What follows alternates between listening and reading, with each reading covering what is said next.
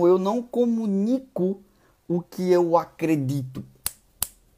Pega essa aqui. Eu comunico percebendo, sentindo, sentindo e acolhendo o outro. Mais uma vez, não tem como não falar.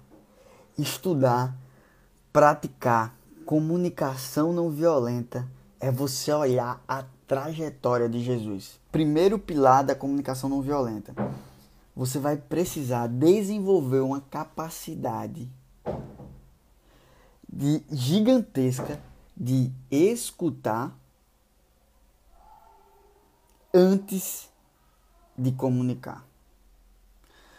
Só que quando eu falo escutar, não é ouvir, é de fato escutar.